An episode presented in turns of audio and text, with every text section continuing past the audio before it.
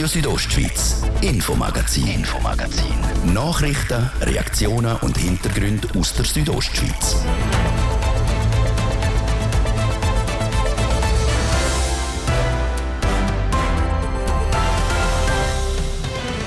Selten gibt der Straße so viel zu reden wie in Ems. Dort hat das Stimmvolk am Sonntag zum zweiten Mal Ja gesagt zur Verbindungsstraße Südost. Wie knapp der Entscheid war und wie es jetzt weitergeht in Ems, wir haben nachgefragt. Spannende Wettkämpfe, Haufen Zuschauerinnen und Zuschauer und super Wetter. So fasst der OK-Chef vom Lags Open Event zusammen wie viele Gäste dann wirklich auf Lags gegangen sind und was noch Verbesserungspotenzial gibt, auf das gehen wir ein. Und Knall beim EHC Arosa, der Adrian Fetscherin geht. Der Verein steht seit am Freitagabend ohne Geschäftsführer da. Und das, obwohl der Adrian Fetscherin eigentlich grosse Pläne hat mit der Rosa und sogar in eine höhere Liga hat. ich kann mir gut vorstellen, dass da der, der Adrian Fetscherin auch so ein das Gefühl hat, dass er irgendwo bremst wird, dass ihm das auch nicht so passt.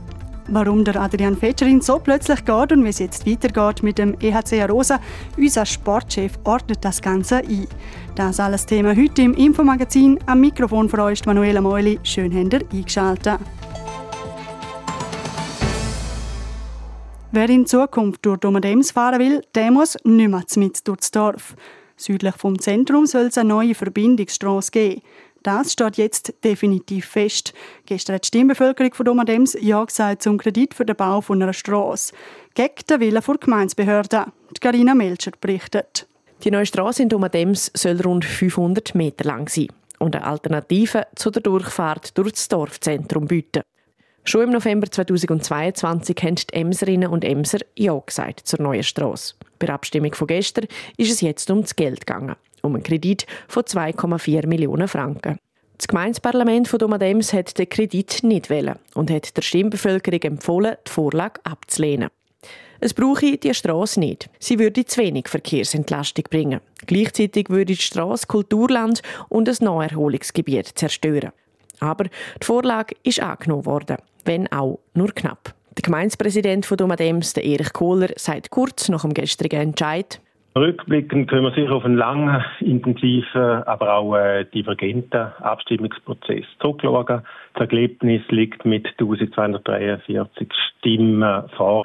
Und so haben sicher äh, Pro- und Kontoseite können mobilisieren.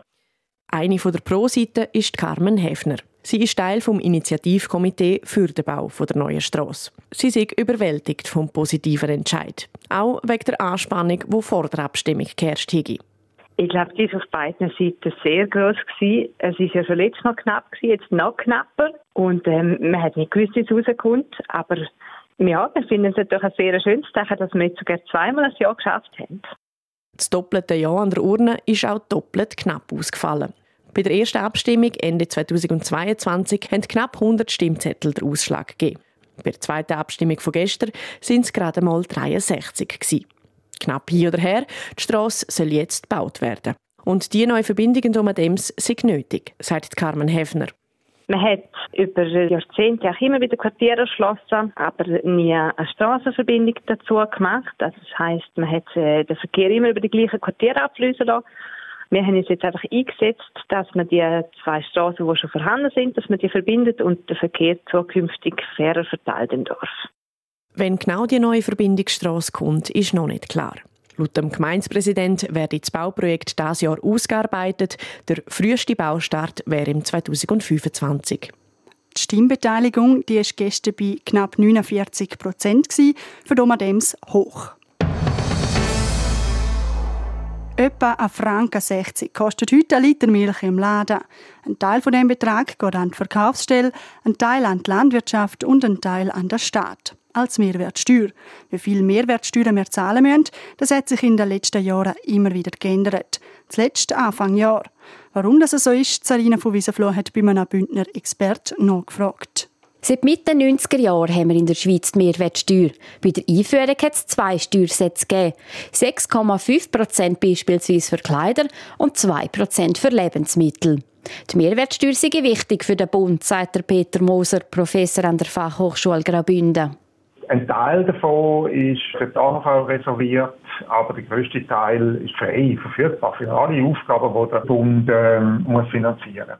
Seit die Mehrwertsteuer eingeführt worden ist, haben sich Prozentsätze immer wieder verändert. So liegt der Normalsatz mittlerweile auf 8,1 Prozent und es ist ein dritter dazugekommen, nämlich der für Hotellerie, der nicht einmal halb so hoch ist. Das ist eigentlich mehr politisch. Also es gibt halt immer wieder gewisse Gruppen, die erfolgreich sich einsetzen, dass ihre Tätigkeit ein bisschen weniger stark von der Mehrwertsteuer betroffen ist. Es gibt immer wieder Leute, die gerne einen einheitlichen Mehrwertsteuersatz hätten. Weil dieser Steuersatz aber in der Bundesverfassung steht, braucht es eine Abstimmung zum ändern. Und bis jetzt hat die Bevölkerung das abgelehnt. Darum bleibt es vorerst bei drei verschiedenen Prozentsätzen. Für sogenannte Dinge des täglichen Bedarfs gelten seit Anfang Jahr 2,6 Prozent. Zum täglichen Bedarf gehören zum Beispiel Lebensmittel. Was aber zum täglichen Bedarf zählt, ist schwierig zu sagen, sagt Peter Moser was ist noch der tägliche Bedarf und wo hört der tägliche Bedarf auf? Das ist irgendwo willkürliche Grenze und an der Grenze erscheint es einem ein bisschen willkürlich. Irgendwo muss man halt die Grenze ziehen. Und das ist genau das Problem. Zur Diskussion führt zum Beispiel, warum Katzenstreu tiefer besteuert wird als Tampon. Bei denen gilt der Steuersatz von 8,1 Prozent. So hoch ist er noch nie. Gewesen. Dass Mehrwertsteuer wieder sinken könnte, kann sich der Peter Moser nicht vorstellen. Ein Grund dafür ist die baldige Abstimmung über die 13. AHV-Rente. Würde die angenommen, könnte das der Bund einen Haufen kosten. Nur wenn er alles über eine zusätzliche Mehrwertsteuer zum Beispiel wird finanzieren, dann könnte das bis einen Prozentpunkt ausmachen. Der zweite Punkt ist, die Schweiz ist dran, sozusagen die militärische Abschreckung auf Vordermann zu bringen. Und das braucht sehr viel Geld. Darum Senkung von der Mehrwertsteuer sehr unwahrscheinlich. Um die zusätzlichen Kosten zu stemmen, könnte der Bund aber auch andere Steuern erhöhen oder es Wohnkosten sparen. Die Mehrwertsteuer die müsste also nicht zwingend nochmal erhöht werden. Auf der roten Liste der bedrohten Tierarten stehen auch über 200 Brutvögel.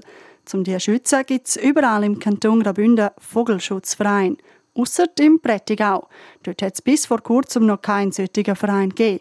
Am Freitag war aber die erste GV vom neuen Vogelschutzverein Prättigau. Was sich die Gruppe der Vogelliebhaberinnen und Liebhaber vorgenommen hat, im Beitrag von Sarina von Wiesenfloh.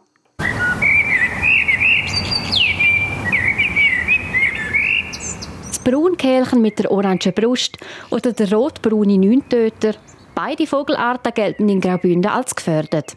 Und sie beide gehören zu den Arten, wo der Vogelschutzverein Prättigau schützen will. Der Mitbegründer Stefan Rauch erklärt, warum das Prättigau einen Vogelschutzverein braucht. Es gibt bereits im Kanton einige Vogelschutzvereine, aber das Prättigau hat bis jetzt noch nichts gehabt. Und gerade wenn es darum geht, um Lebensraumaufwertungen und Projekte zur Förderung von Arten, ähm, ist wichtig, dass man eine Ortsgruppe hat, die dem auch nachgehen kann in der Talschaft, wo wir auch wohnhaft sind. Beim Verein mitmachen können alle, von jung bis alt und von Laien bis Vogelexperten. Wie aber sollen Vögel geschützt werden?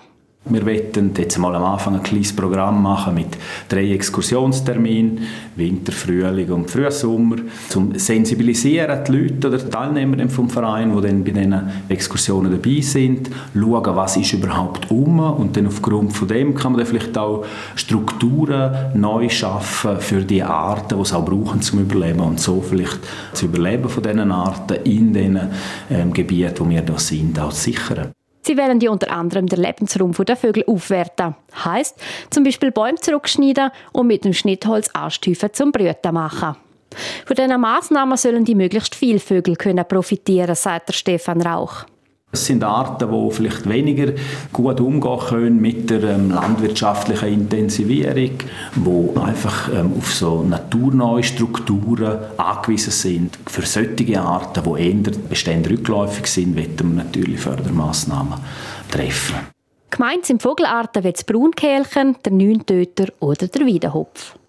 Neben dem Vogelschutzverein Prättigau gibt es noch fünf andere im Kanton: Landquart, Chur, Domleschg, Engadin und Surselva.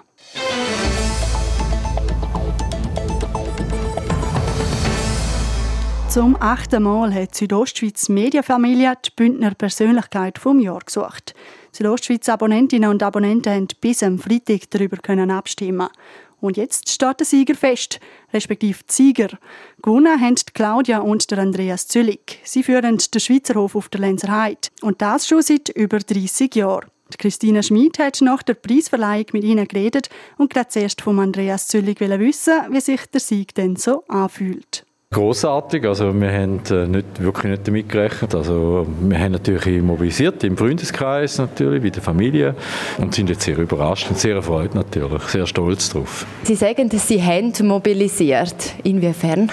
Ja, wir haben natürlich Social Media genutzt. Das ist fließig geteilt worden und äh, es ist abgestimmt worden und offensichtlich hat es gelangt. Claudia Züllig, was sind so die Reaktionen aus dem Umfeld, was Sie gehört haben, Sie sagen die hier nominiert?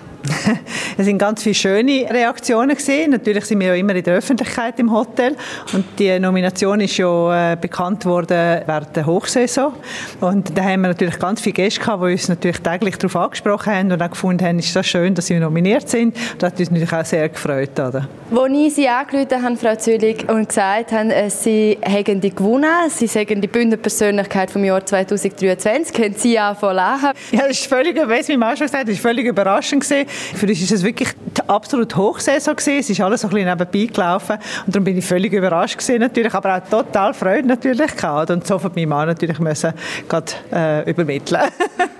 Sie haben sich gegen fünf andere Bündner und Bündnerinnen durchgesetzt. Wem hätten Sie denn diesen Sieg eher gegeben? Sie sagen, Sie hätten nicht mit dem gerechnet. Gut, das sind ja alles Persönlichkeiten, die sehr viel für den Kanton machen, sei es äh, Giovanni Netz im kulturellen Bereich, der Martin Candinas, der ein großartiger Botschafter war für den Kanton Graubünden, für das Romanische, während einem Jahr als Nationalratspräsident und Dion Pult, wo der, der Kanton Graubünden indirekt vertreten hat bei seiner Bundesratskandidatur. Ich finde, die drei sind absolute Top-Favoriten für mich, weil sie sind Bündner und sie sind sehr bekannt. Sie, haben, sie haben alle drei sehr viel gemacht für den Kanton Graubünden.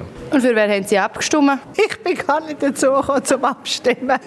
Fleissig jeden Tag habe ich äh, ja, uns Stimme gegeben, weil ich habe eine gewisse Erfahrung, dass es etwa die sehr wenig braucht, um irgendwo gewählt zu werden und jede Stimme zählt am Schluss. Jetzt haben Sie hier die wunderbare Trophäe, so einen schönen Holzsteinbock. Stellen Sie den jetzt in den Eingangsbereich von Ihrem Hotel oder was haben Sie da vor? Da müssen wir noch ein Plätzchen suchen, das tun wir dann im Team miteinander, mit unseren Mitarbeitern äh, mal diskutieren, wo der den schönsten Standort hat. Ja, wir tun sicher sehr prominent irgendwo aufstellen. Ja. Und gefeiert wird das jetzt auch mit dem Team? Also für alles, was wir ausgezeichnet worden sind, ist auch unser Team äh, an unserer Seite.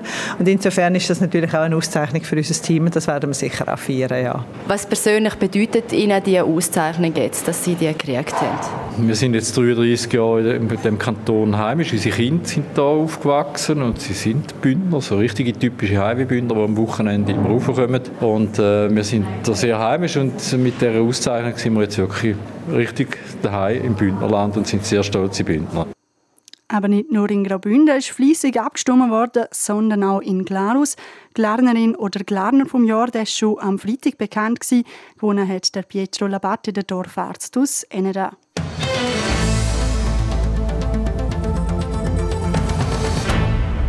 Zwei Tage strahlender Sonnenschein, spannende Wettkämpfe und tausende Zuschauerinnen und Zuschauer.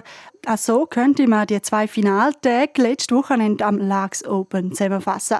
Ob das der OK-Chef auch so sieht, der Rütschmenzi hat nachgefragt. In den beiden Disziplinen Halfpipe und Slopestyle haben sich vom letzten Dienstag bis gestern die besten Snowboarderinnen und Freeskier am Weltcup zu Lags gemessen.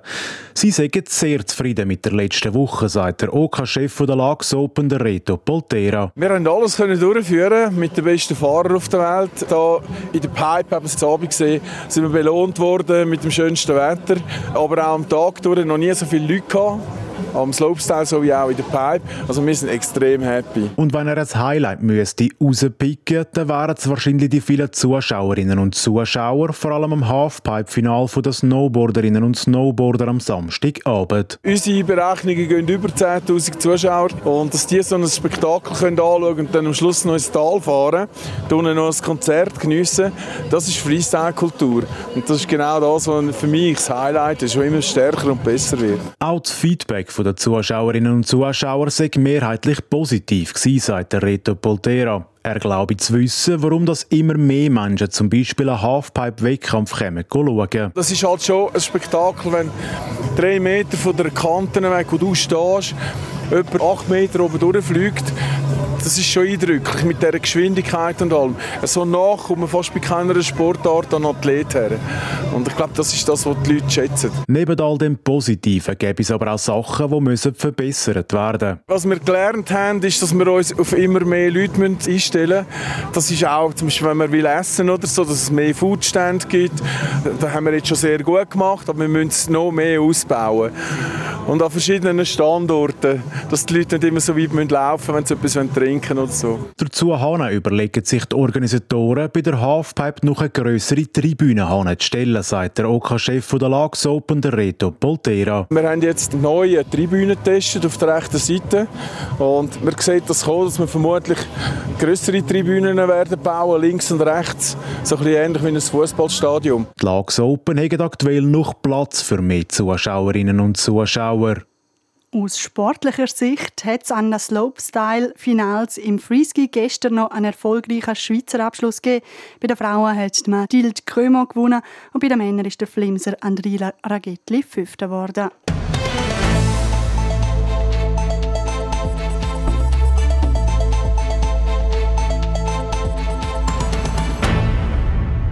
Beim EHC Arosa hat es knallt. Der Adrian Fetscherin hat den Hockeyclub in Arosa per sofort verloren. Das hat er am Freitagabend angekündigt. Eigentlich nichts Spezielles. Der Adrian Fetscherin hat schon im August gekündigt, dann aber doch über die Kündigungsfrist geschafft. Der Patrick Ulber hat mit unserem Südostschweiz Sportchef Roman Michel über den plötzlichen Abgang vom Geschäftsführer geredet und will wissen, was denn da genau passiert ist.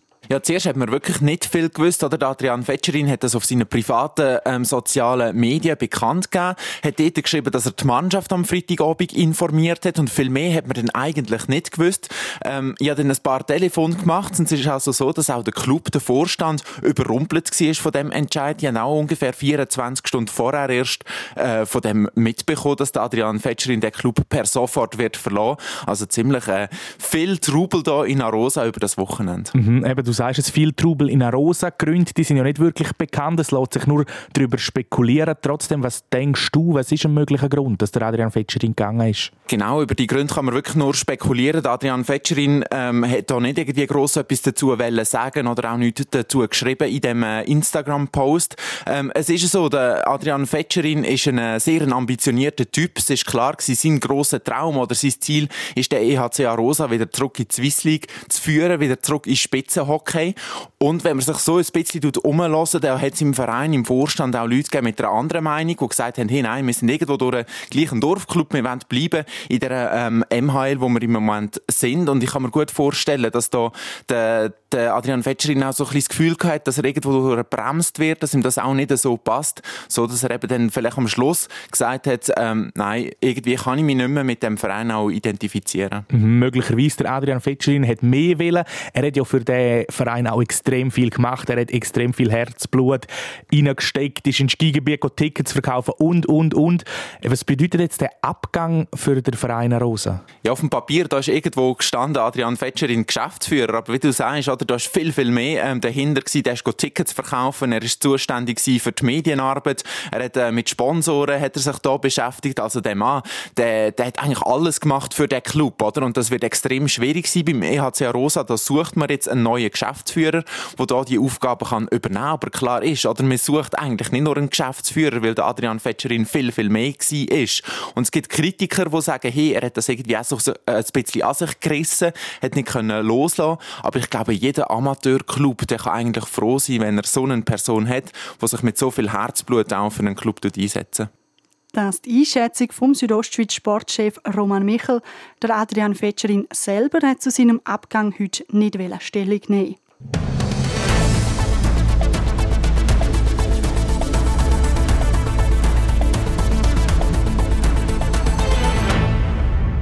Ja, und damit sind wir schon wieder am Schluss vom Infomagazin. Falls ihr etwas verpasst habt oder nachlesen wollt, ihr findet die ganze Sendung auch online auf rso.ch oder überall dort, wo ihr eure Podcasts hört. Am Mikrofon verabschiedet sich Manuela Meuli. Danke fürs Zuhören und ciao zusammen. Radio Südostschweiz, Infomagazin, Infomagazin. Nachrichten, Reaktionen und Hintergründe aus der Südostschweiz.